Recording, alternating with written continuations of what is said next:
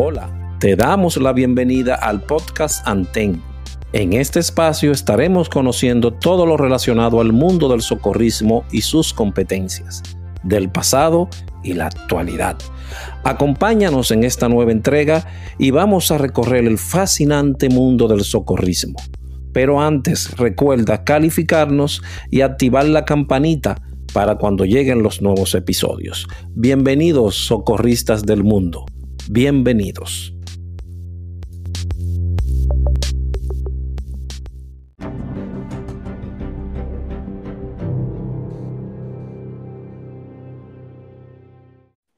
Muy bienvenidos, radios escuchas, a otro episodio más de nuestros encuentros acerca de todos tenemos una historia que contar.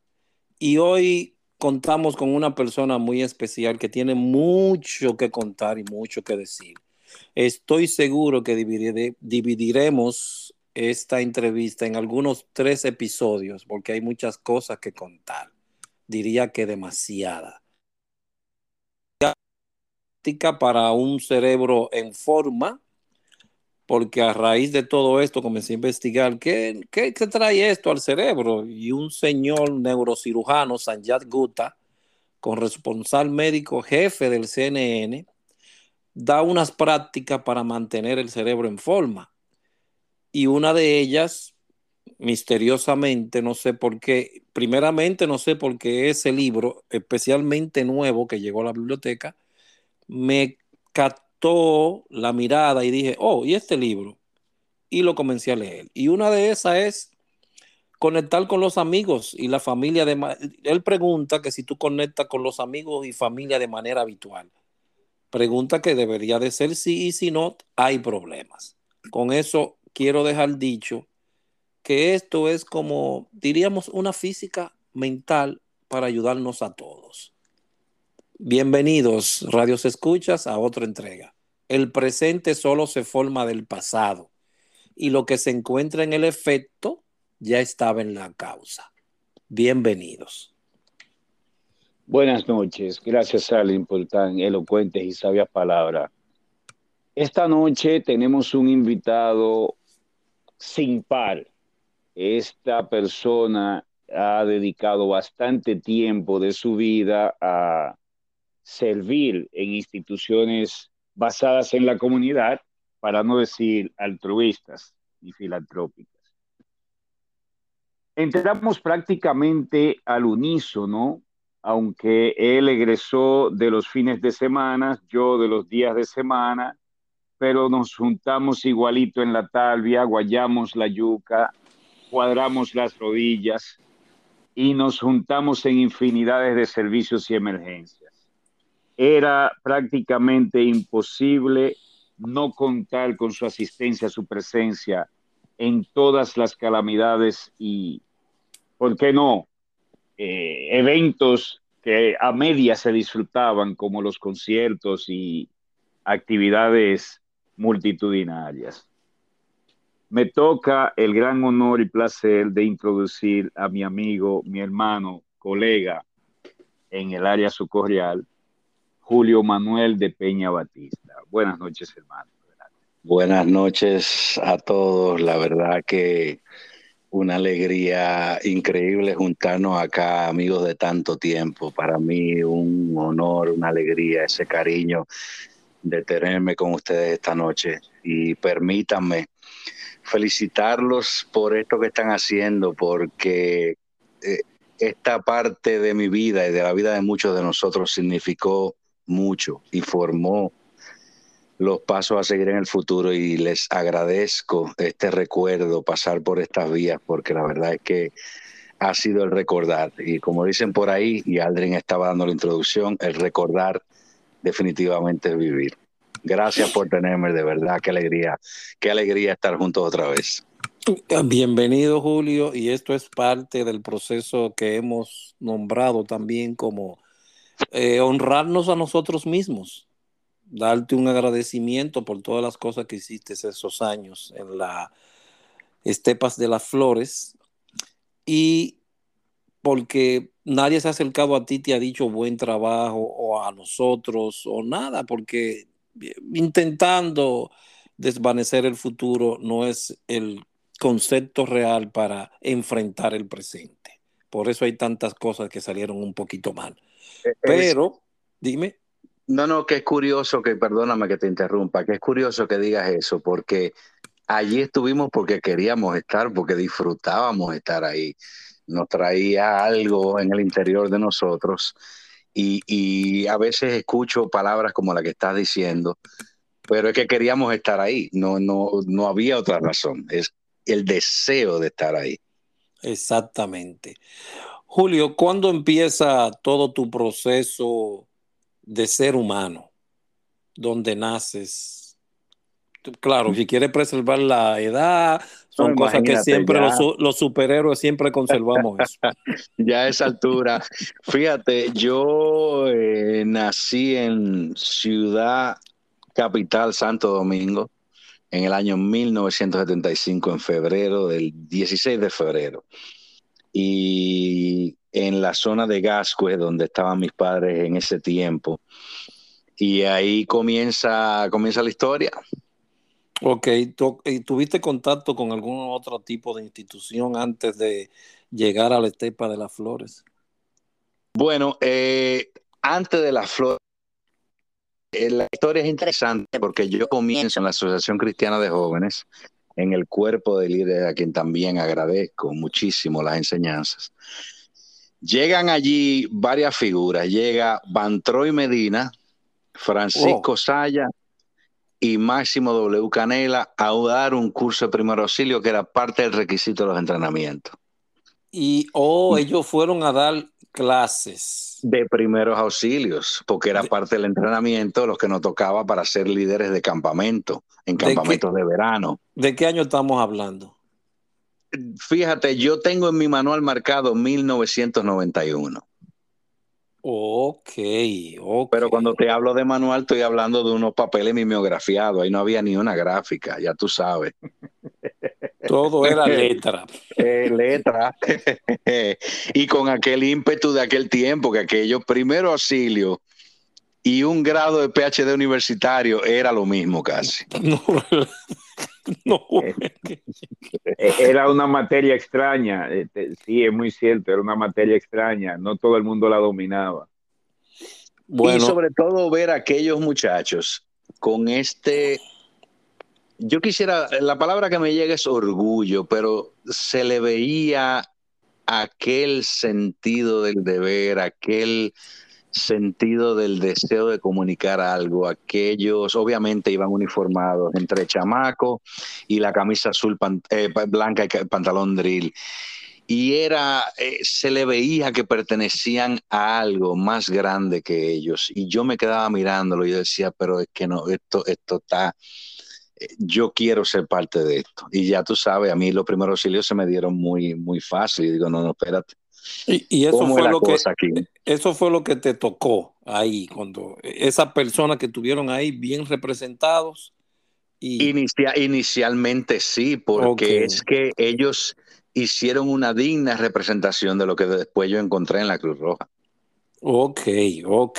Cabe destacar, cabe destacar que este nombre que tú conoces muy bien, Julio, eh, Jorge Alcántara, Correcto. decía, de, eh, mi mentor y amigo, mentor en materias de liderazgo y YMCA y, y demás, él decía que ese tipo de perfil era el que él deseaba tuvieran los, los muchachos del cuerpo de líderes, George Williams.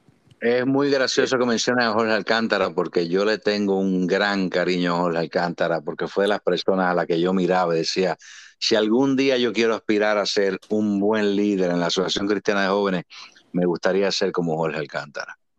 Mi cariño si en algún momento escucha esto.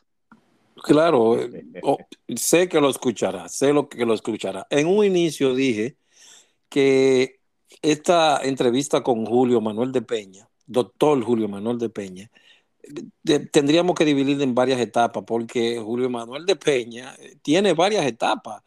Instructor, director de la UNEM, pero también tiene la etapa de médico, pero también tiene otra etapa que fue una del del Tíbet y la al Everett, que también. Entonces, todo eso no sé, no hay tiempo de nada dividirlo para poder hablar de cada uno de ellos y seguro que no te van a creer todas esas cosas. De seguro, estoy... te creen, Julio, te creen. Hay, historia, hay historia. La gente me mira porque obviamente el, pie, el tiempo va pasando sobre uno. cuando uno se hace esa historia, te miran y te dicen, ¿en serio? Y yo, bueno, yo tengo gente que lo puede probar. bueno, por lo menos... esa es la maldición de los socorristas. Yo no sé qué... Por lo menos... Parece ser que en tan poco tiempo realizamos tantas cosas que la gente no lo cree. ¿Y en qué tiempo hiciste tú esta vaina? En por lo menos lo del Everett hay fotos, ¿eh? Hay fotos. Hay, fotos y hay películas. Y hay películas, hay videos. Es decir, que ya hay esa parte.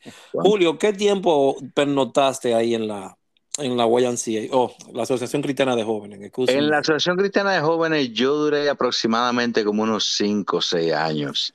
Eh, acuérdate que la mayoría del trabajo se hacía en verano, en los campamentos, pero obviamente teníamos una agenda todo el año. Lo que pasa es que cuando se van metiendo las responsabilidades del día a día y cuando tú vas creciendo, pues hay que irse dedicando a las, a las cosas a las que te van a perfilar en el futuro. Y cosas van tomando sus prioridades. Y, y al final yo pasé de la YMCA, la Asociación Cristiana de Jóvenes, a Cruz Roja y ahí, o sea, llegó un tiempo que yo o estaba en mi casa o en la universidad o en la Cruz Roja. Eh, así se dividía mi tiempo. Ok, entonces ya después de ahí. Cuando, cuando mencionas la ACJ y campamentos, no puedo evitar formar una palabra en mi cabeza. Pinópolis. ¿Qué significó esa etapa para ti, Julio?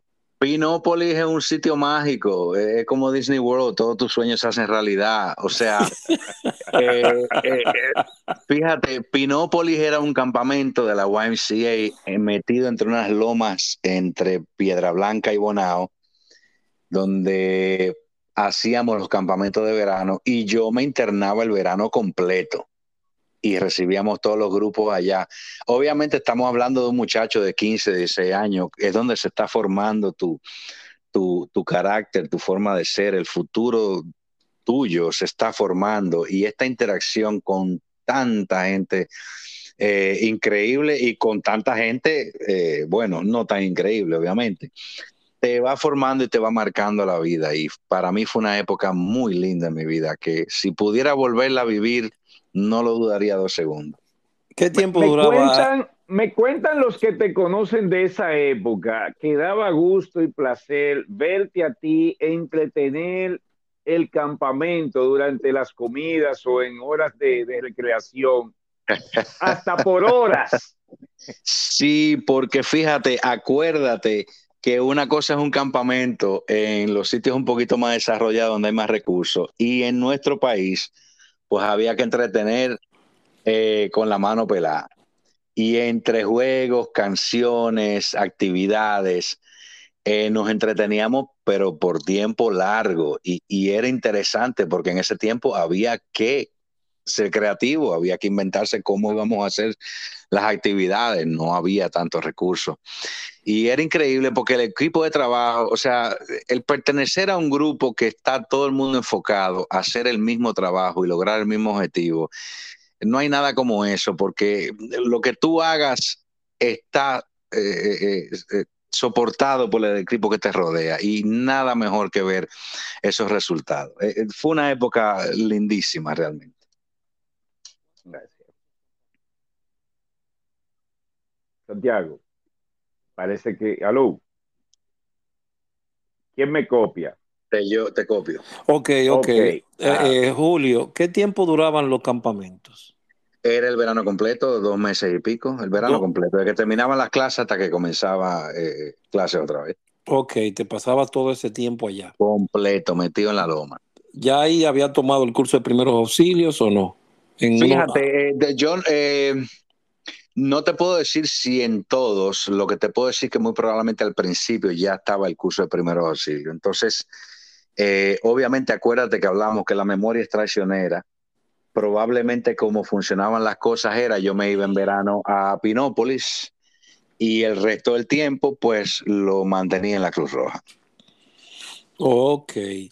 ¿Y cómo fue ese tiempo dentro de, de la ACJ, la Asociación Cristiana de Jóvenes?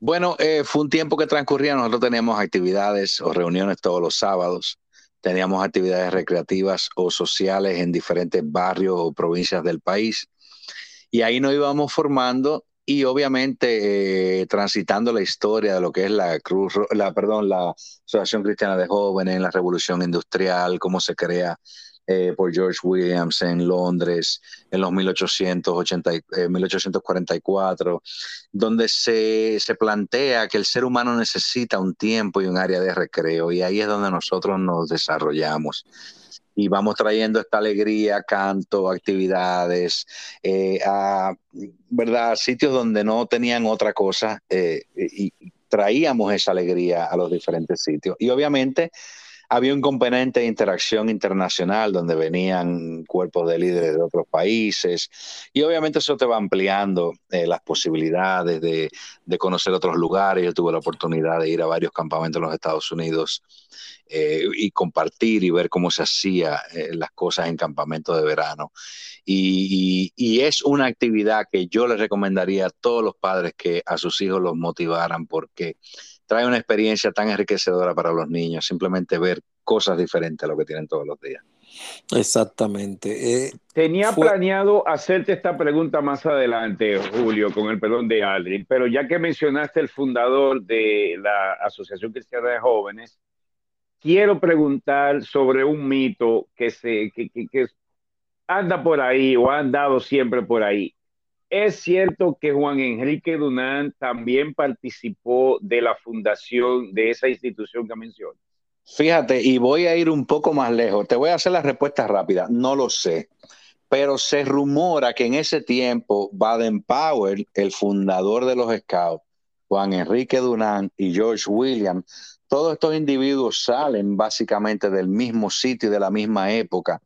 Y se dice que en aquellos tiempos estos fueron eh, eh, eh, personas que se influenciaron unos a otros y que fueron sacando estas instituciones. Estos son cosas que andan por ahí. Yo honestamente no te puedo dar una respuesta fáctica o verdadera, pero si tú te pones a ver la filosofía de las tres instituciones, tú pudieras concluir que probablemente en algún momento se cruzaron y si no, tenían, tenían pensamientos muy parecidos. O los tres tuvieron el mismo mentor. Oh, eh, bueno, mejor aún todavía. ok, gracias. Julio, ya esa despedida, vamos a situarnos en ese momento, esa despedida, esa decisión de, ok, me quedo en Miraflores. ¿Qué tan dura fue para ti? No, eh, vamos a ver, Aldrin, hay, cosas en la vida que tú las cortas de zarpazo y otras cosas en la vida que van desapareciendo en el tiempo. Y a veces tú te das cuenta que tú vas terminando tus ciclos.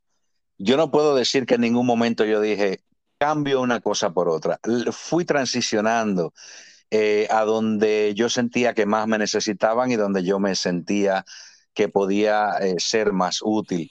Eh, obviamente la, Asociación Cristiana de Jóvenes eh, siguió su rumbo, yo simplemente fui trascendiendo hacia la Cruz Roja porque me encontraba más atraído al trabajo y, al, y, al, y a la misión que se proponía en ese tiempo que las cosas eran muy diferentes a cuando ya hablamos de los tiempos en los que la UNEM, eh, ya los últimos tiempos, la Cruz Roja, de cuando yo empecé, bueno, eh, era muy diferente y Hogando te puede, te puede corroborar muchísimas de esas cosas.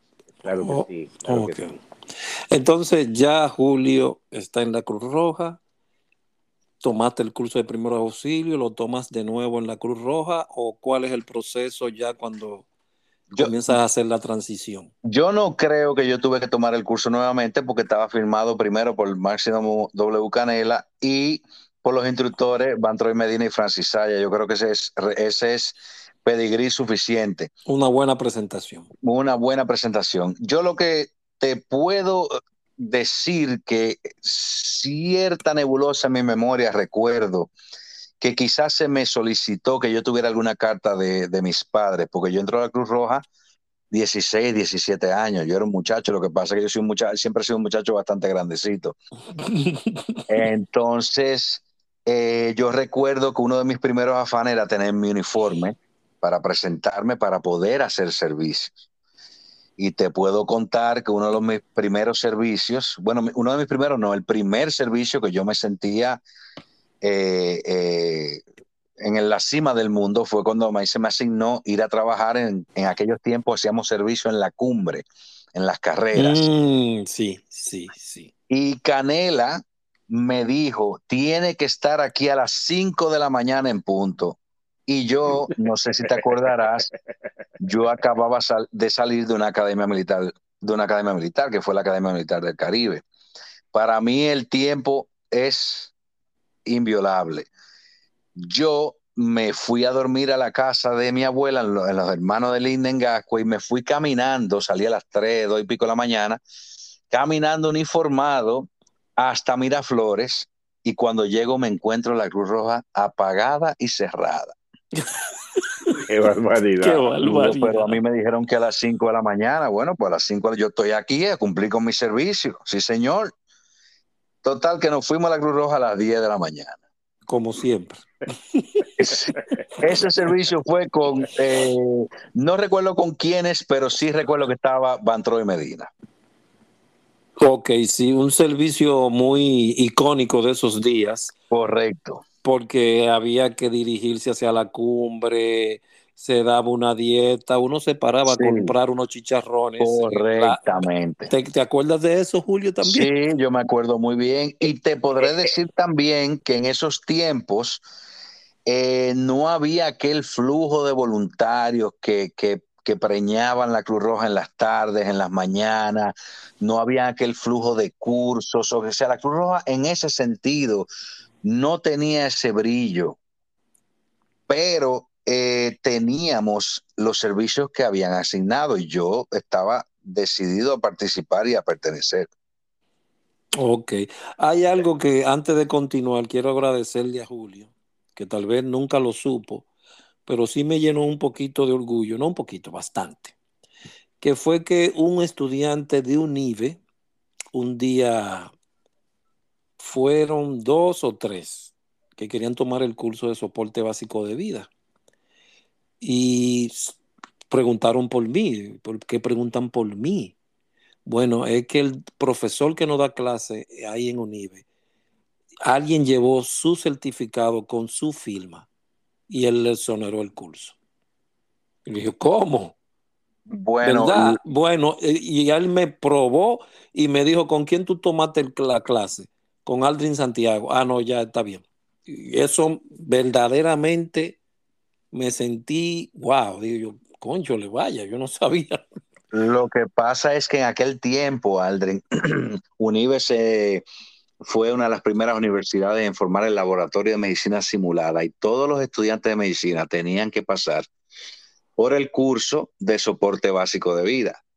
Y obviamente, siendo instructor activo de la Cruz Roja Dominicana, no tenía ningún sentido que un estudiante volviera a tomar un curso referido de donde yo fui parte de la formación y construcción de esos cursos. O sea, simplemente no tenía ningún sentido. Y siendo un instructor formal del cuerpo instructor de la Cruz Roja Dominicana, no se necesitaba más. Simplemente eso, ¿verdad? Eh, era un asunto de lógica. Exactamente. Entonces, sigue el proceso. ¿Cuál otro curso tomas después de primeros auxilios básicos? Bueno, eh, te diré que en esos tiempos los cursos no eran, no eran un, hecho frecuente, era, había que acecharlo. Y yo recuerdo cuando yo iba, pues pasaba por los pasillos de la Cruz Roja, nada más se oía la boca de Alejandro Babel de Podestá cuando tenía su oficina en el tope de la escalera y aquella voz retumbaba y obviamente a mí me tocaba eh, juntarme con Alejandro que me dijo, tú, la Cruz Roja solamente quiere tu tiempo, tu dinero y tu sangre. Digo, me jodí. ¿Por qué? Yo, porque nada más tenía sangre y que más que de buen tiempo. Eh, y, eh, creo que uno de los próximos cursos que tomé, porque acuérdate, la memoria es traicionera, creo que fue el curso de litáctica cuando vinieron unos venezolanos, creo que Ogando participó también de ese curso, vinieron unos venezolanos a dar unos cursos de rescate eh, con operaciones de helicóptero. Y ahí estuvimos participando con ellos. Si no me equivoco, porque el resto de los cursos se daban esporádicamente cuando había un grupo, cuando aparecía. Esa afluencia de voluntarios fue llegando después, muchos años después. Eh, al principio estábamos nosotros ahí eh, eh ahogando esa cuando fuimos guardia bandera. Sí, sí. Ahogando, en ese curso de litáctica fue que tuvo Iván, Iván Gómez Carrasco. Sí, señor. Positivo, ahí salimos eh, varias personas estuvo obviamente Bantroy Medina, Julio de Peña, María Virginia, el mismo Alejandro, pero creo que después Alejandro por compromiso se tuvo que salir. Estuvo, estuvieron de otras instituciones, recuerdo a Luis, no me acuerdo qué, apellido, eh, mañana, ambos de la defensa civil, sí, ambos de la defensa civil. Eh, el contraparte en la República fue Atahualpa Rit, también. el, instructor principal de allá fue Suárez. sí. Carlos Suárez. Correcto, Carlos Suárez. Y recuerdo también que ahí conocí a este muchacho piloto de la Fuerza Aérea, creo que se llama Karim Hernández, no me atrevería a jurarlo. Ahí, eh, bueno, los pilotos nuestros fueron, ayer hablaba de eso, antier hablaba de eso con Daniel Batista, eran Abud y Van der Horst. Pero había otro, había otro, creo que apellido Hernández, que yo me acuerdo, te digo, porque yo al final él fue el que llevó el grupo, la misión de la República Dominicana que nos llevó al Salvador y nos buscó, fue él. Eh, creo que era apellido Hernández. Pero, ¿y ese salto de primeros auxilios a elitáctica? Aldrin, porque no había más. Los cursos no se ofrecían con esa frecuencia. Okay, Tú cogías lo primero que aparecía. Ok, eh, eh, Valverde no estaba en la escuela o la escuela no estaba sí, lo que totalmente pasa formada. Sí, la escuela estaba totalmente formada. Lo que pasa es que la escuela estaba enfocada en los cursos externos y en los compromisos que tenía con otras instituciones. Acuérdate que no había ese, ese grupo vasto de instructores. En ese tiempo mayormente era Alejandro Valverde que bateaba, cachaba y agarraba los FAO. Oh my God. okay, eh, bueno, para, para, para eh, puntualizar y reforzar lo que está diciendo Julio, el cuerpo de instructores de la Cruz Roja, cuando nosotros entramos, eran los muy veteranos que más nunca lo vimos después que entramos nosotros. Como, Correcto. Eh, Federico Polanco, el mismo Máximo Wagner Canela, que a la sazón era también director de socorro, el propio Alejandro Valverde, Rosana Figuereo, eh, Vaina Mejía, eh, perdón, Rosana Mejía, Janet Figuereo. Sí. Y, acuérdate, Ogando, que para tu ser. Sí. Dilo, dilo, dilo. Que para tú hacerte instructor, el navajazo lo daba Alejandro Valverde y ahí había que guayar la yuca, mi hermano. Bueno, de entrada, Alejandro te pedía cualquier cantidad de tres a cinco charlas si tú le caías bien. Eh, dos a cuatro cursillos dados por ti solo, pero supervisado eh, en cualquier institución de esa como Cervecería Dominicana, la Zona Franca Gens Caribe, Westinghouse, whatever, Guachumacole o grupos comunitarios. Y tres cursos, tres a cinco cursos, también vuelvo y digo, según tú le cayera, tres si tú le caía bien, cinco o más si no le caía muy bien. Eh, no era claro, cuando digo esto, cuando digo esto, no es que Alejandro se la cogía con uno o con otro. Cuando él entendía que te faltaba, te ponía a dar más clase hasta que te puliera.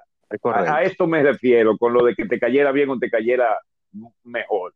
Eh, pero sí, eran unos requisitos, hijo de la gran tuta, que nadie sabía cuánto curso había quedado, cuánto cursillo, nada más decía, te falta todavía. Y, no había nada establecido como tal que tú pudieras ir contando. O sea, al final era algo artesanal. Cuando Alejandro entendía que tú estabas listo, de repente te venía tu cintillo de instructor, pero eso no era frecuente. Es, bueno, no es que no era frecuente, yo no recuerdo que eso sucediera. Vamos a empezar por ahí. Nosotros rompimos barrera porque después de que nos formaron a nosotros y entraron tu, eh, grupo también, ahí fue que empezó a verse la necesidad de tener un cuerpo de instructores, así como se tenía una unidad de emergencia médica, una unidad de salvamento acuático, una unidad de rescate que nunca arrancaba. Pues ahí se dan cuenta los jefes que es necesario tener un cuerpo de instructores porque a los primeros auxilios se le está dando mucha difusión, se, está poniendo ahí, ahí a sonar, pero cuando venían las solicitudes, oye, no había quien diera los cursos porque coincidían. Entonces, ahí estaba la necesidad, venía subiendo el personal, bueno, eh, se creó la oportunidad. Cuando Alejandro ya tuvo un grupo de personas, que no te puedo decir cuántos éramos, no sé si tú recordarás, Hogando, que en un tiempo nosotros, viernes, sábado, en las noches, salíamos en los carros particulares con las ambulancias bocinas y, eh, y centella y salíamos a los lugares más confluidos de la ciudad, todos uniformados, a llevar los eh, panfletos educativos de cuándo eran los cursos de primer auxilio para promocionarlo. Y acuérdate que llegábamos a, a los sitios de, de, concurrencia en la noche y nos pasábamos la noche entera regando los, los, los, volantes promocionando los cursos de primer auxilio. O sea, de aquello fue y a la vez promocionando y promoviendo el uso del cinturón de seguridad. Y ahí es donde nace la campaña de Amárrate a la vida. Perdón, que no era de eso que teníamos que hablar.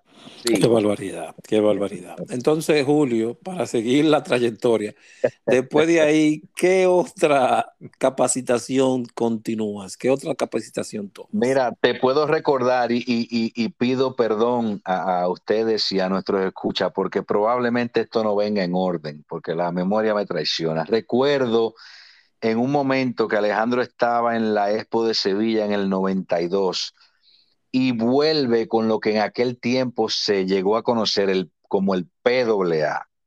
Y aquello era el acabose. O sea, si usted no era PWA, usted prácticamente no era nadie. Y aquello era el cuco de los cursos de primer auxilio, porque acuérdate que en la República Dominicana en ese tiempo no había ningún entrenamiento en emergencia médica prehospitalaria. ¿A qué año estamos hablando? Eh, yo diría que es 92, 93. Exactamente. Y llega Alejandro Valverde con, con, con el material de PWA de la Cruz Roja Española. Y nosotros entrenamos con aquello. Y aquello era el cuco, porque obviamente ya no, esto no era asunto de, ya que había que aprenderse cuánto duraba un tanque de oxígeno cuando tú le dabas tres litros por minuto en una cánula nasal. O sea, aquello ya era ya eran palabras mayores, neumotórax, hemorragias internas, fracturas compuestas, transporte de pacientes, uso de ambulancia, o sea, seguridad del área. Ya la cosa había cambiado considerablemente, ya se estaba perfilando eh, dentro de la que eran las emergencias propitalarias hacia dónde íbamos.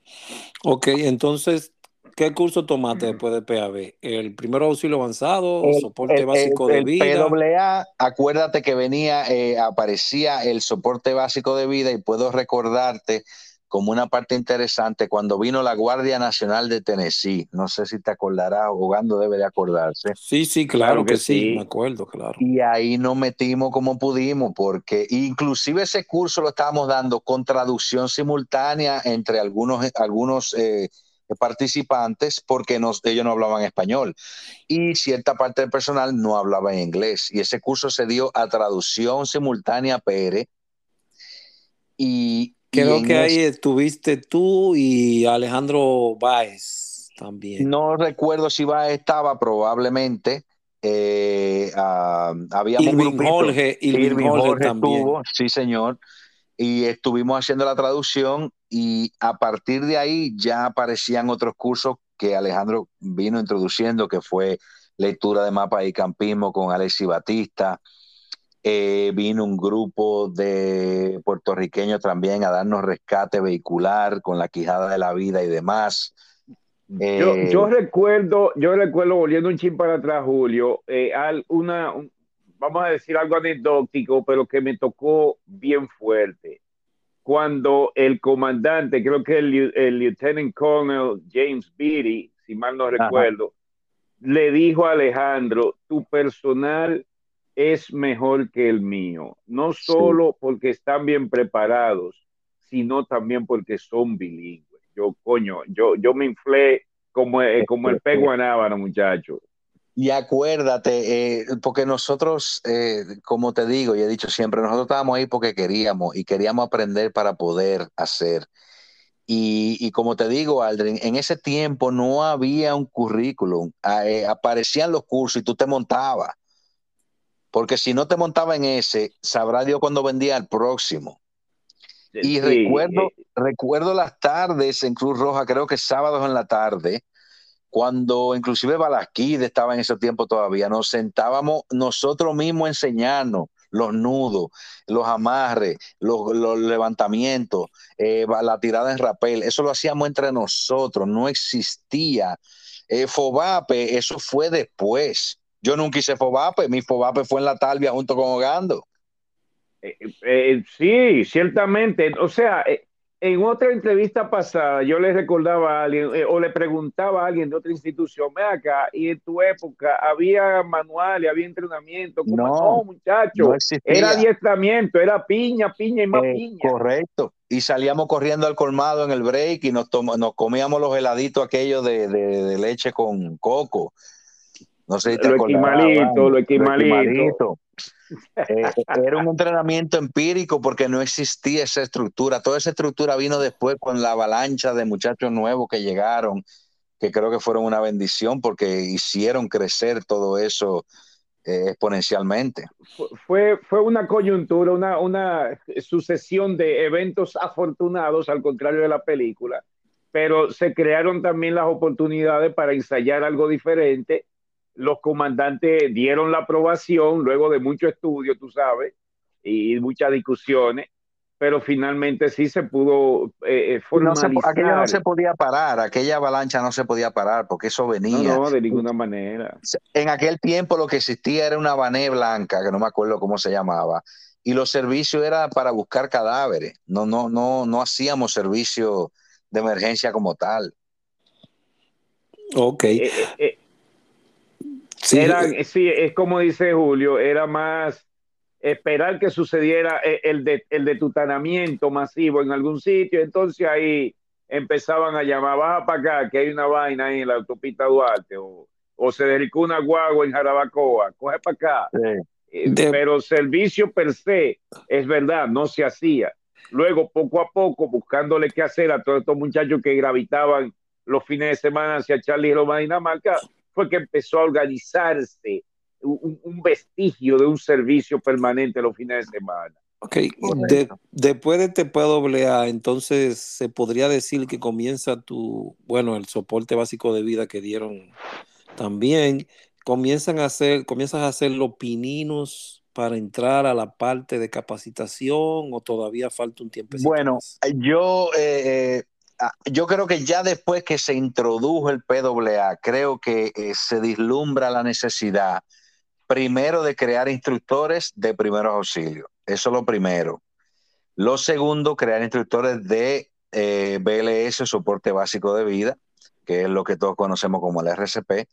Y eventualmente tú poder llegar, lo que no existía en aquel tiempo, pero después se conoció a instructor de instructores, que era el punto máximo al que tú podías aspirar. Pero antes de eso, que no existía, eh, ya con suficientes aspirantes a instructores, porque yo creo que ni siquiera estábamos como instructores, Alejandro Valverde logra mm, eh, tener un grupo de instructores que puedan cubrir cursos de primer auxilio todos los días de la semana y tandas de fin de semana. Entonces, yo creo que yo tenía martes y jueves había otro grupo que tenía lunes y miércoles, eh, otro grupo tenía sábado y domingo, y así cubríamos toda la semana, y eso duró un tiempo porque después de la promoción que hicimos, había una afluencia increíble de estudiantes eh, que querían tomar los primeros auxilios. Y entonces ahí fue donde todos al final ya no hubo más que hacernos instructores porque ya estaba aprobado, ya teníamos la capacidad de hacerlo un grupo, obviamente, que, que, Alejandro aprobaba y ya teníamos la capacidad para ser instructores. Después pasa la instructoría de RCP y pasa después instructor de instructores. Yo creo que la parte médica fue la que más se organizó y se definió en donde tú podías llegar a esos escalafones claros. En la parte de rescate, obviamente, habían elementos muy claros. Vine, eso hay que dejárselo aparte. Raúl hay que dejárselo aparte. El mismo Gando incursionó en esa área. Eh, pero no, es, no se veía ese escalafón en la parte de rescate como tal, sí en la de parte médica.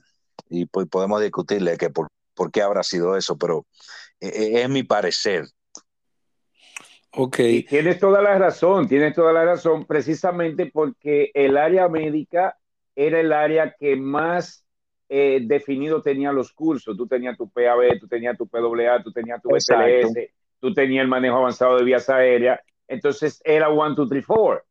Los demás cursos, eh, el área de rescate, rescate es tan amplio y se daban tan pocos cursos porque habían tan pocos cursos de todas las áreas de rescate que era imposible ascender. Eh, salvamento acuático, lo único que se te pedía era salvamento acuático y ya era parte del equipo de salvamento acuático. So, estructuralmente hablando, Julio tiene razón, el mejor estructurado, hasta un, un vaina tenían ellos, un reglamento, una, una, vaina y un organigrama. Oye, era la, unidad mejor organizada, sin lugar a dudas. Ok, pero todavía no hemos llegado a la parte de la unidad. Estamos preguntando el proceso de, de capacitación y luego yo creo que se toma un tiempecito más para llegar a la unidad. En ese sentido, entonces, ¿te haces instructor de cuál primero? ¿PAB? Luego definitivamente PAB, o sea, se arrancaba por instructor de PAB, no sé qué momento, tiempo después, me hago instructor de eh, BLS. Ya cuando tú vas a ese nivel, ya tú definitivamente vas, vas tomando carácter. Y no sé en qué momento llego a ser instructor de instructores porque eh, recuerdo en varias entrevistas que he escuchado en tu, en tu podcast eh, que se daba la capacitación para instructores, técnica de instrucción y yo no recuerdo, porque ya este tiempo yo estaba en la universidad estudiando medicina, no recuerdo que haya tomado un curso de instrucción formal como para haberme hecho instructor. puede ser que yo no haya llegado a ser instructor o instructores, pero sí recuerdo que mi carnet tenía la cinta roja, que era la identificación del escalafón. Pero eh, acuérdate, todo esto es dándole forma a algo que le dimos forma a nosotros, eh, hicimos camino al andar. Sí, porque eh, fue, Pero déjame, déjame darte la razón, Julio, y también corregirte, si me permites, a tu favor. Tan pronto adquieres la instructoría de primeros auxilios avanzados, cuando te gradúa Alejandro, automáticamente eres instructor de instructores de PAB.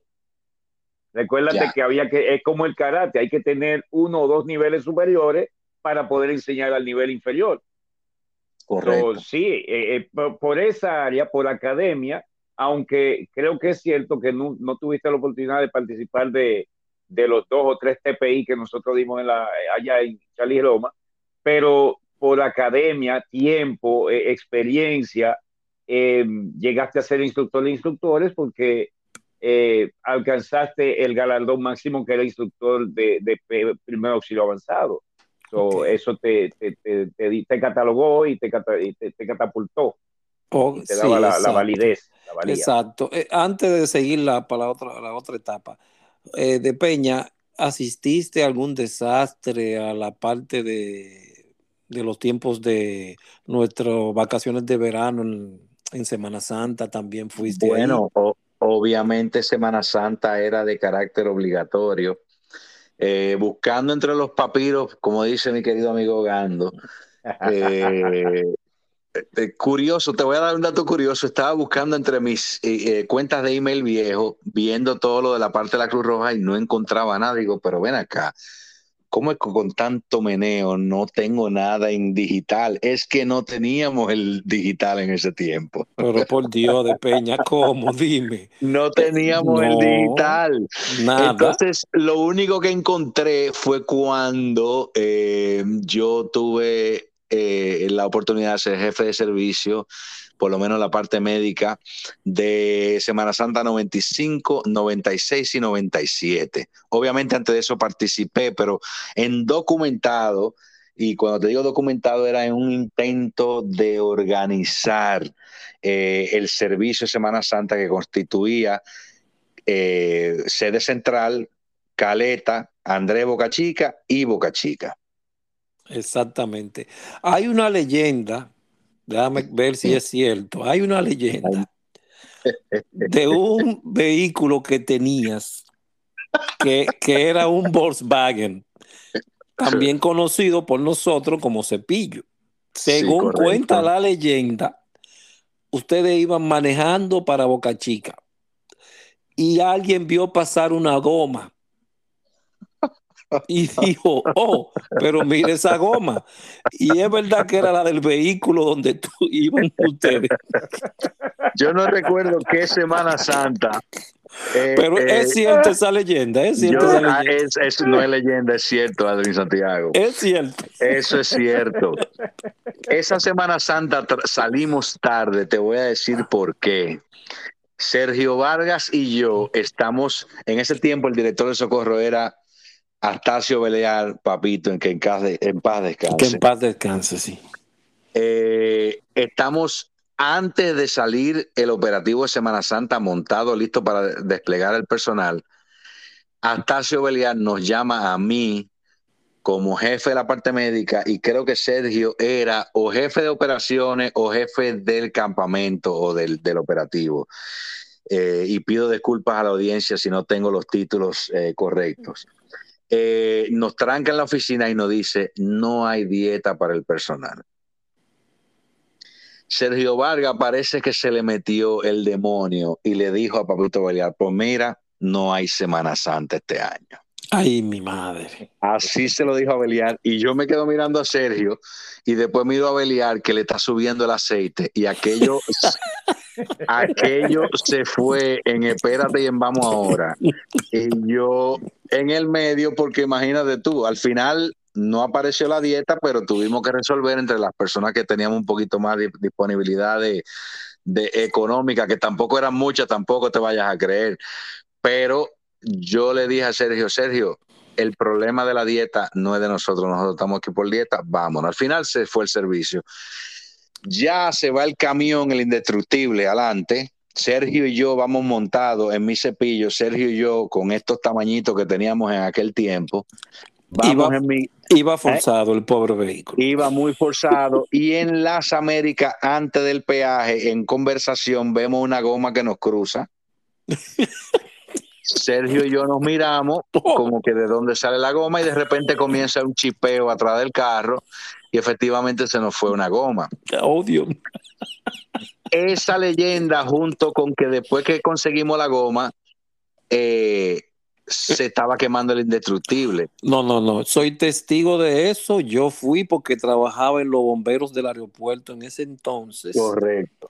Y son tan macabros esos malvados que dejaron al pobre Gerardo Valle dentro Sí, del señor. camión. Salió huyendo el pobre con sus limitaciones, Óyeme, corriendo un fuego. esos malvados, porque son unos malvados, lo dejaron dentro y cuando yo llego es que veo, oh, el indestructible. Con lleno de tanques de oxígeno atrás. Oh, Dios mío. Para los que no saben, el oxígeno y el fuego no se mezclan. Y aquello ya ustedes se imaginan el corredero en medio de las Américas, gracias a Dios, estaba No, vacía no. porque todo el mundo estaba andando en su cosa Semana Santa. No se mezcla con grasa, imagínate tú con fuego. Imagínate tú con fuego. Bien, ya está rectificado para algunas personas que habrán escuchado la leyenda. No es leyenda, es una anécdota muy seria. Muy No, anécdota, anécdota hay muchísimas. seria. Anécdota muy seria. Sí, sí. Entonces, eh, de Peña, ya ahí asististe a algún, alguna emergencia en las comunidades que tuviste Mira, que atender. mu- Eh, muchas, realmente muchísimas. Te voy a decir una de las que me marcó eh, muy considerablemente porque yo era muy joven, eran mis primeros años en la Cruz Roja, fue con Edwin Olivares. Eh, eh, llaman a la central que se caen unas personas en un pozo y... Perdón, perdón, no te olvides de tu hermano y mentor, Rafael Heredia. También estaba en esa. Y salimos, eh, diríamos, el kilómetro 10, 12, 14 de la Duarte. Parece que había unos trabajadores trabajando en caliche, parece que hubo una intoxicación con metano, los tipos se quedaron ahí abajo, los bajaron, y yo con aquel ímpetu, recuerdo eh, cuando sacaron a la primera víctima, que en vista hacia atrás, la verdad, las víctimas estaban, ya no se podía hacer nada por ellos, pero yo, eh, en el deseo y en, aquella, aquel ímpetu, eh, comencé a, practicar mis maniobras de reanimación. Recuerdo, en aquel tiempo no teníamos el, el, el ambu bag, que es la, la, bolsa con la que le damos ventilación a los pacientes, y yo di boca a boca, que eso era lo que hablábamos en ese tiempo. Recuerdo el sabor del caliche en mi boca que tenía el paciente, y recuerdo ver, mirar eh, eh, obviamente no había una mirada, simplemente eh, unos ojos vacíos. Y esa, y esa, eso no se me va a olvidar nunca, porque primero, ahora ya como médico te puedo decir que en ese momento no había nada que hacer por ellos, ni debimos haber intentado. Pero recuerdo el querer que poder hacer que lo que yo estaba haciendo tuviera algún resultado, pero eh, y ese sabor eh, en mi boca del caliche, la tierra de caliche, que era que tenían la boca llena de eso, yo tuve que limpiarlo y todo. Bueno, eh, algo muy gráfico, pero recuerdo que esa emergencia me marcó mucho por, por pensar que esas personas comenzaron su día como todos lo comenzamos, sin saber lo que nos depara más tarde el futuro. Entonces, eh, fue una de las emergencias que más me... Y yo era muy joven, o sea, realmente fue muy impactante. Muy joven y no teníamos todavía los, podríamos decir, medios profesionales dispuestos dentro de las flores que nos permitieran y nos dieran esa ayuda psicológica que le encontramos entonces en donde no debimos de buscarlo, en los tubitos verdes llamados cervezas. Sí, Lamentablemente. Yo, manejé eso solo. Eh, quizás en la dimensión que podía darle en ese tiempo de una mente muy, muy, muy corta, muy joven. Exacto. Eh, pero lo puedo recordar como si fuera ayer. Eh, fue muy impactante para mí. Ok. Mira, perdón, André, los psicólogos siempre estuvieron porque las pruebas no se entregaban en Charlie Roma hasta que no hacías una visita al, al psicólogo al principio solo había uno, luego habían dos, luego había un equipo. Si, el problema salía, si salías positivo, recuerda. El problema era, y eso que soy yo el que discute, el problema era que en la época admitir que tú te habías frisado, que tú te, tuviste un problema, que perdiste control de ciertas funciones en una emergencia, era darte de baja tú mismo. Sí, es correcto. Y todavía al día de hoy, abogando. ¿eh? Eh, eh, bueno, por un tiempo, tú recuerda que por un tiempo cuando alguien venía de una emergencia fuerte, lo mandábamos donde el psicólogo. Pero luego se cayó, no sé cómo estará la cosa hoy día, pero cuando alguien venía de una emergencia fuerte, tú sabes que siempre preguntábamos qué, qué hubo, qué pasó, vamos a reunirnos, el debrief, pasó el 10 y fulano aquello, ok, fulano para el psicólogo. Tiempo en ese tiempo tú volvías a la sede central y no había nadie. Después, cuando ya éramos un grupo grande, eh, tú volvías a la sede central y había gente esperando que tú volvieras para darte el apoyo. Éramos un grupo de amigos. Precisamente, pero en ese inicio nuestro, no, no, no muchachos.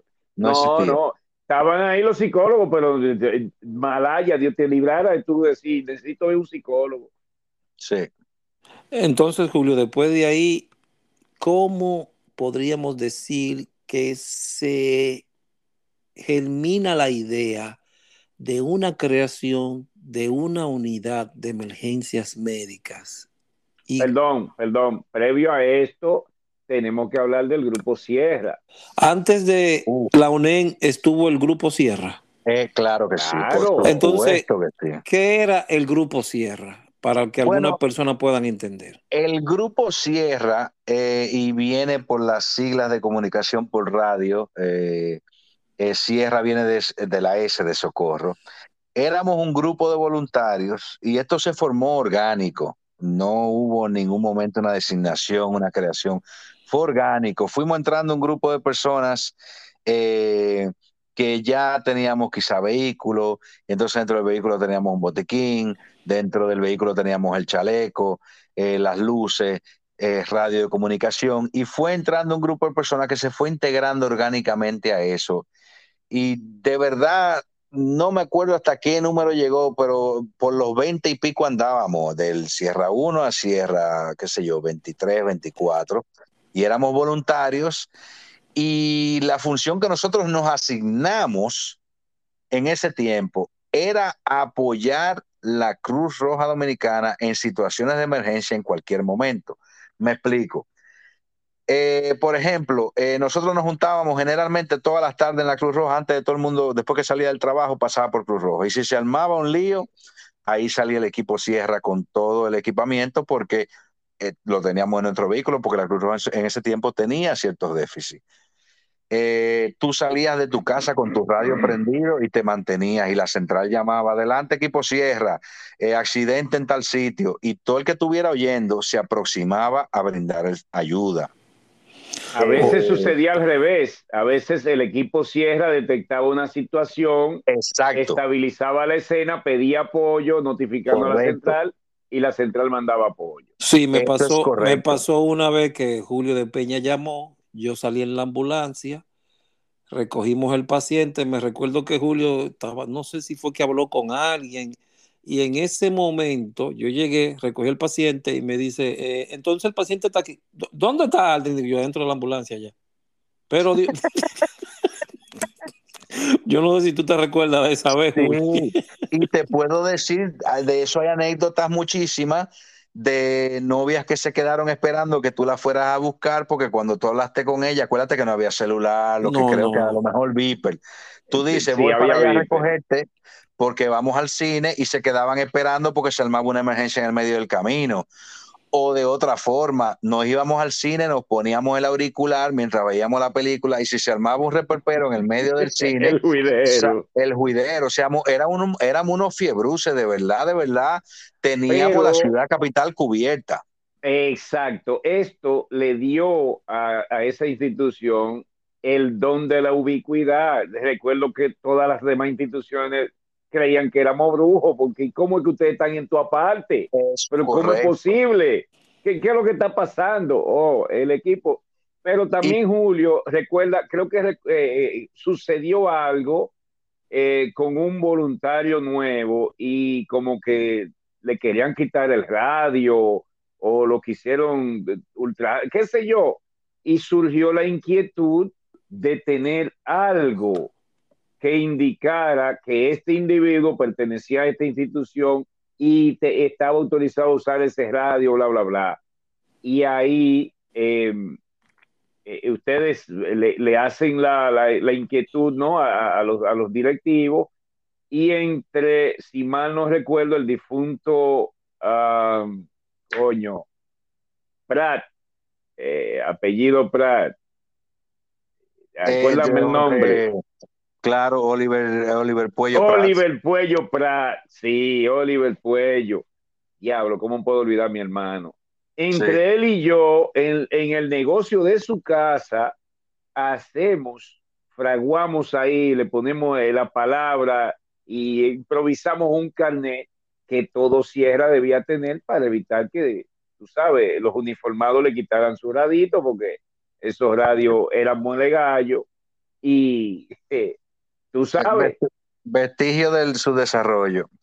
Tú sabes. Eh, entonces, eh, eh, te, puedo decir que también eso coincidió cuando comienzan los festivales presidentes y comienza a tener un reconocimiento el personal voluntario de la Cruz Roja Dominicana en la sociedad joven de la República Dominicana.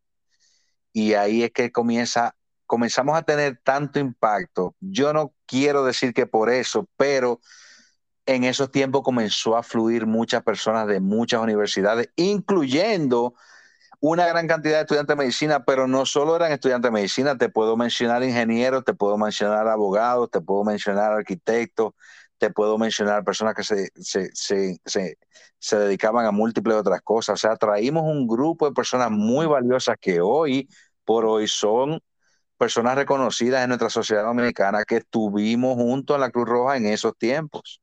Bueno, Julio, si no fue por eso, yo no sé por qué, porque nosotros no hacíamos campañas de reclutamiento. Es cierto, eso es cierto. Era, era, meramente, era meramente el curso de primeros auxilios que llamaba la atención.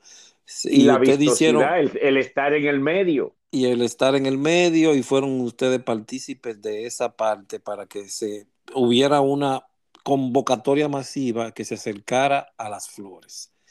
Luego de esa sierra, entonces viene otra etapa, una etapa que yo pregunté anteriormente. Entonces, ¿cómo nace la UNEN, unidad que era, se puso como nacional de emergencia médica, pero realmente solamente tocaban los linderos de la capital dominicana? Eso es cierto. Y, eh, pero ¿cómo, por, qué, por, qué te por qué nace esa esa pequeñita semilla y, se crea esto que duró un par de buenos años, hasta el 2000 y eh, pico. Lo de Nacional te diré porque obviamente viniendo de la sede central y no teníamos la división del distrito en ese tiempo, emanando de la sede central pasaba a ser nacional para estar a disposición nacional, pero obviamente no pretendíamos eh, eh, cubrir o pretender que éramos que estábamos presentes en todo el, territorio. El territorio nacional, exacto. Correcto.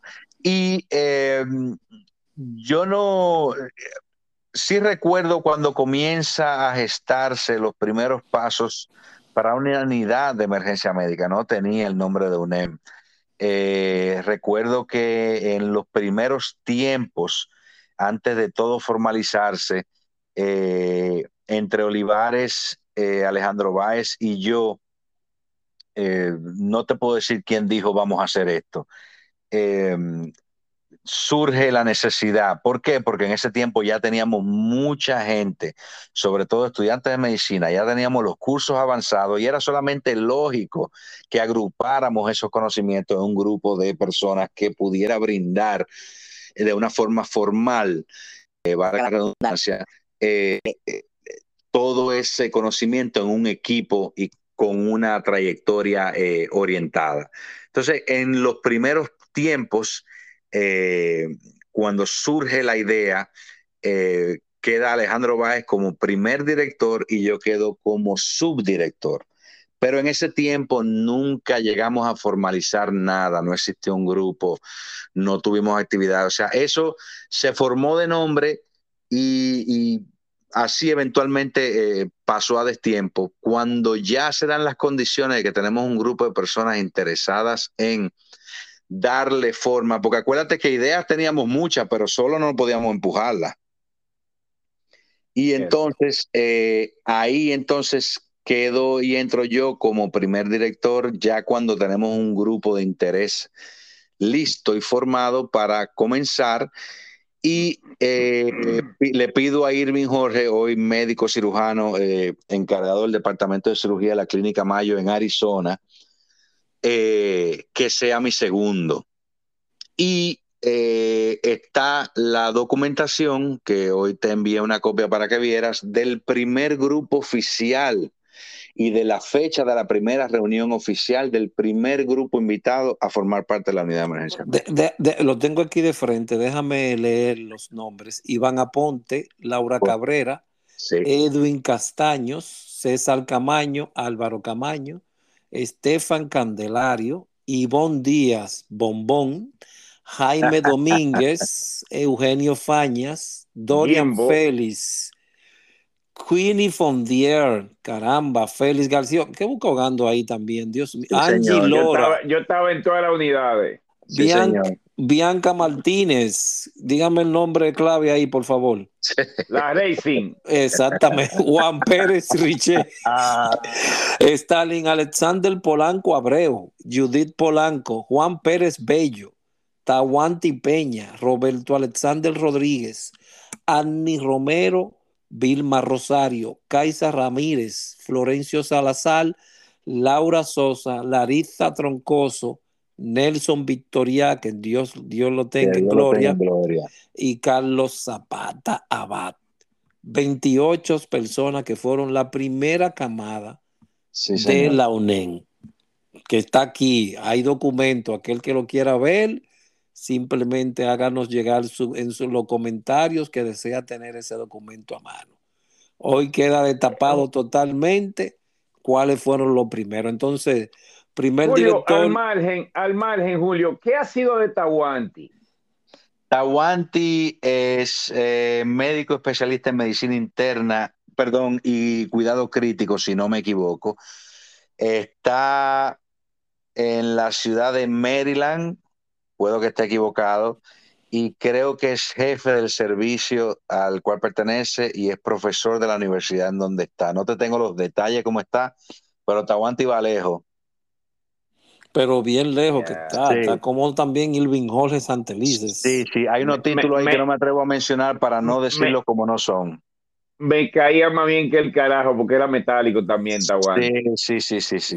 ah, pero de la familia de Biné por ahí también. La familia de Biné, sí, señor, dígalo. Y los requisitos para la entrada a la unidad de emergencias médicas era mayoría de edad, estudiante universitario, o por lo menos el bachiller, como dice la carta, mínimo un año o más de servicio en el Departamento de Socorros, disponibilidad de horario para servicios nocturnos, dos servicios al mes como mínimo, poseer los uniformes de la Cruz Roja Dominicana, uniforme de gala, camisa blanca, pantalón azul, media, zapato, correa negra, uniforme de fajina, chamaco azul, tipo militar y bota, chaleco azul, azul marino, Hogando portaba uno ahí con unos colores medios extraños. Nadie, nadie nunca dijo nada. Turquesa, era el mío. Sí, porque él siempre quería hacer la diferencia. Llenado de la solicitud de entrada a la unidad,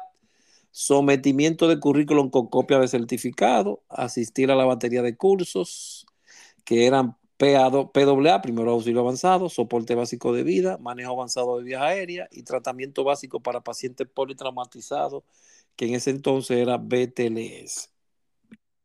Y queríamos poner el ACLS, pero tú entenderás que en ese tiempo era tan escaso, si aparecía, que si lo poníamos como requisito íbamos a empezar violando nuestro propio criterio. Bastante cariñosos que son. Yo creo que encontraron fuerte oposición. correcto, es correcto. Sí, sí, sí. Julio, entonces, ¿qué fue para ti como un, como, como podríamos decir, un creador? uno que está forjando, el que comenzó a, tallar la piedra hasta que salió esta, e, este diamante en bruto que fue la UNED. ¿Cómo te hace sentir? ¿Qué te, qué te hizo ah, sentir todo eso? A mí, eh, un hay un sentimiento de orgullo, pero también hay un sentimiento de, de entrega y de tú ver, de trabajar con un grupo de gente que tiene tu misma sintonía y que estamos tratando entre todos de mejorar una situación que nos, nos rodea, que nos dimos cuenta en, esa mente joven y, ¿cómo se dice? Naive en español. Eh, inocente. Inocente, de que podíamos cambiar el mundo. Y, y bajo ese entendido, por ahí nos fuimos. Y yo te voy a decir algo, tú eh, creo que la unidad de emergencia médica cogió forma bajo el liderazgo del doctor Irving Jorge, hoy doctor Irving Jorge y mía, pero no fue porque el resto de esas personas elegidas no tenían el mismo norte y la misma capacidad. Había que poner un director, obviamente, porque si no, ni modo. Pero yo tengo entre mis documentos las diferentes comisiones que teníamos en la unidad de emergencia médica y todo el que está ahí en esa lista tenía una función. Y dentro de las funciones estaban la Comisión de Educación, la Comisión de Estadística, porque en ese tiempo no se registraban estadísticas. Seguro, que, seguro que Camaño, César Camaño estaba en esa Comisión de Estadística. Yo siempre... te, tengo la lista y te la puedo pasar. La Comisión de Uniformes, ¿por qué? Porque acuérdate en ese tiempo, pues el uniforme era más o menos, pero no teníamos nada definido. Y cualquiera se ponía un botón de cualquier cosa. O sea, ahora tú lo ves y tú dices, bueno, pero ¿quién se va a poner a pelear por un botón? Pero un uniforme es eso, uniformidad, todo el mundo igual. Y ese era el carácter que queríamos darle. Y aquel lienzo blanco para poder trabajar juntos, éramos muchachos y, tener ese, tener ese lienzo blanco para crear lo que en mi cabeza significa lo que hoy se traduce como el sistema 911 de la República Dominicana. Eso era lo que nosotros hacíamos. Y es una sensación de, orgullo, de cariño, de recuerdo, tanta gente con tantas ilusiones de, de poder cambiar las cosas alrededor de nosotros. O sea que eh, eh, un honor, un orgullo, tanta gente con tanto cariño, o sea, eh, ha sido una de las etapas más bonitas de mi vida.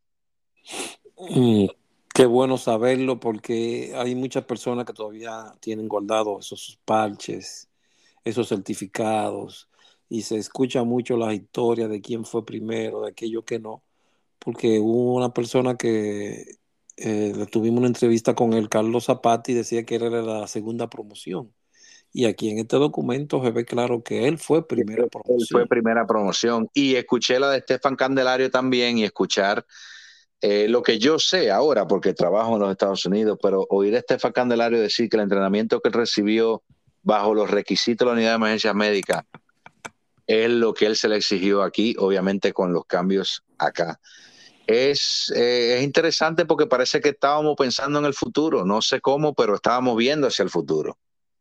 Estábamos en el futuro y si, me permiten, si me permiten, formalmente es cierto, esta unidad fue la primera, pero tú mismo habías dicho que entre tú y Baez le dieron forma a un primer intento. Entonces, si tomamos eh, como parámetro ese primer intento, entonces es cierto que estos jóvenes pertenecieron a la segunda. Ahora, si se descarta de plano aquella, entonces esta es la primera. Eh, eh, tú, tienes, razón en base a un tecnicismo. Lo que pasa es que en ese momento, en esa primera vez, no hubo nada formado, no, no, no se parió nada de ahí. O sea, la camada primera de, porque ahí se definió liderazgo en un momento. Eh, y ese liderazgo realmente no te puedo decir por qué. Obviamente eh, en aquel tiempo estábamos en escuela de medicina, o sea que estábamos muy complicados. Eh, no, no pudimos formalizar nada. Y no digo no pudimos, no por razones específicas, simplemente no se llegó a eso.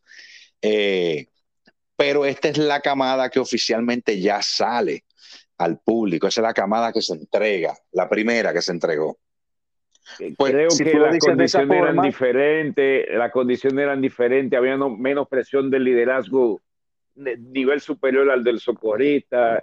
Yo entiendo lo que dices, pero ok, ok. Digamos entonces que esa fue la primera. Ok, Julio, en el principio dijiste que tuviste una influencia muy fuerte de Jorge Alcántara en la Asociación Cristiana de Jóvenes.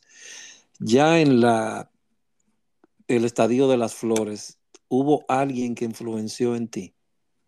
Bueno, eh, eh, alguien, eh, tuve varias influencias.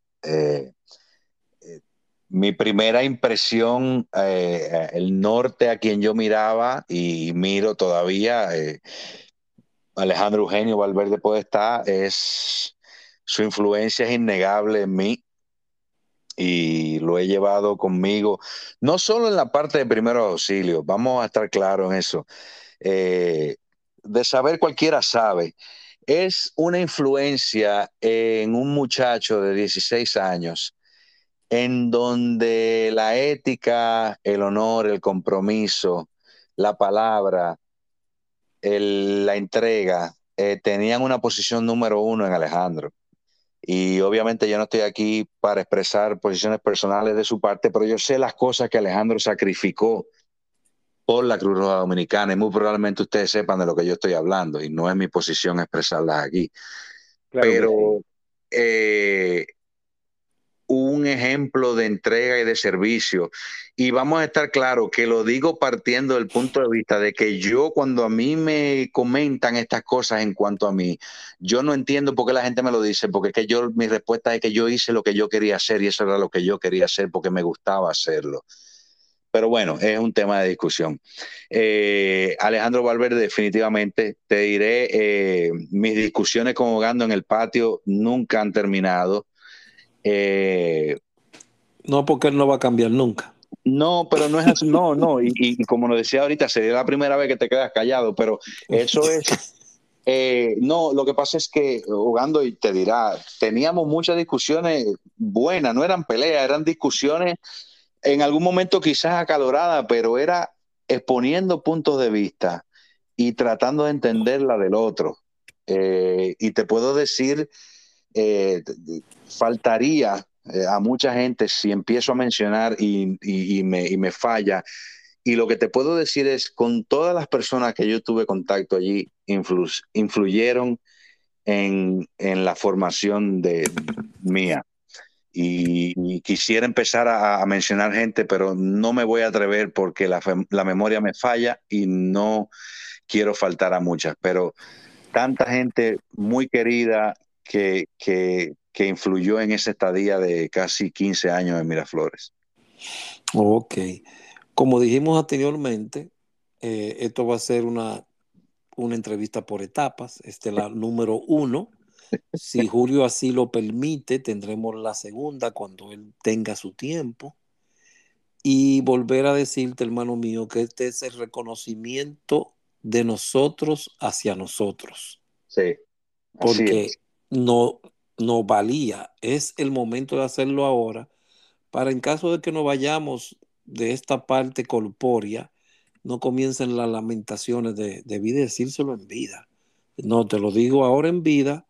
Muchísimas gracias por esos 15 años, que como me dijeron a mí también una vez, pero a ti nadie te obligó a estar ahí. Muy cierto. Estábamos, estábamos ahí porque queríamos. Y, hoy, dime. No, que te diré que nada de lo que se produjo, bueno o malo allí, fue por una sola persona. Se logró porque empujamos muchos. Exactamente. Entonces nos queda la otra etapa, que va a ser la mejor de todas, el Julio ya más aventurero. y que esa etapa yo quiero oírla también, porque vaya, es una aventura que uno solamente lo ha visto en películas y en algunos documentales de Discovery Channel, que es subir a la montaña más alta del mundo. Espero que eh, Radio Escuchas sepan eso. ¿eh? Prepárense para la segunda parte. Julio, ¿alguna palabra que quiera decir al cierre, por favor? Yo me queda agradecer este momento de tantos recuerdos a ti, Hogando, compañeros y amigos de, de muchas, de muchas, que si empezamos no acabamos. Y agradecerles este esfuerzo de traer eh, todas estas memorias, todos estos recuerdos, porque aunque suela en el gran esquema de las cosas sea una historia tan pequeña, sin muchos de nosotros, una formación básica eh, insustituible. Y para mí no lo hubiese cambiado por Me lamento no haber pasado más tiempo y poder entregar eh, más eh, estando allá. Y las amistades que hoy son mis hermanos y amigos, los saqué de ahí, los llevo conmigo y las enseñanzas y el aprendizaje. Así que les agradezco muchísimo esto que están haciendo y obviamente por aquí falta gente que bueno, si empiezo no acabo. Gracias de verdad por tenerme el honor de, compartir un rato con ustedes. Se lo agradezco de corazón. Gracias a ti, Julio. Recuerda que queda una segunda parte. ¿eh? Queda una segunda parte. Julio Manuel, Julio Manuel, de verdad que muchas gracias por tu, por tu tiempo, no solo ahora, sino también en aquella estepa de las flores, como dice nuestro hermano Aldrin. Pero también quiero decirte que así como las piedras que van rodando en el río se perfilan y se dan forma unas con otras precisamente por la presión del río eh, o del agua que viene arrastrándolas y frotándolas unas con otras. Asimismo también todos nosotros en aquella Casa Roja nos, nos perfilábamos, tomábamos el uno del otro, nos influenciábamos mutuamente y ayudamos todos a crecer monolíticamente, porque como tú dijiste ahorita, una idea, unidad de emergencia médica, era una idea, pero fue acuñada y formada porque un gran, una gran cantidad de personas a empujarla para poder. Si no, no se da. Exactamente. Entonces, Julio, queda de parte de nosotros un gran abrazo y saludo y una satisfacción bien grande haber tenido, haberte tenido aquí en esta cabina y nos queda la segunda y tal vez hasta una tercera parte. ya queda en ti, nos seguimos comunicando, nos seguimos no me comunicando. que yo me entusiasme y me monto en tarima. No, no, no, queda la segunda, queda la segunda, hago la aclarando porque hay que conocer esa otra parte. Señores, que la pasen bien y nos volveremos a encontrar en otro episodio. Mil gracias a todos por escucharnos.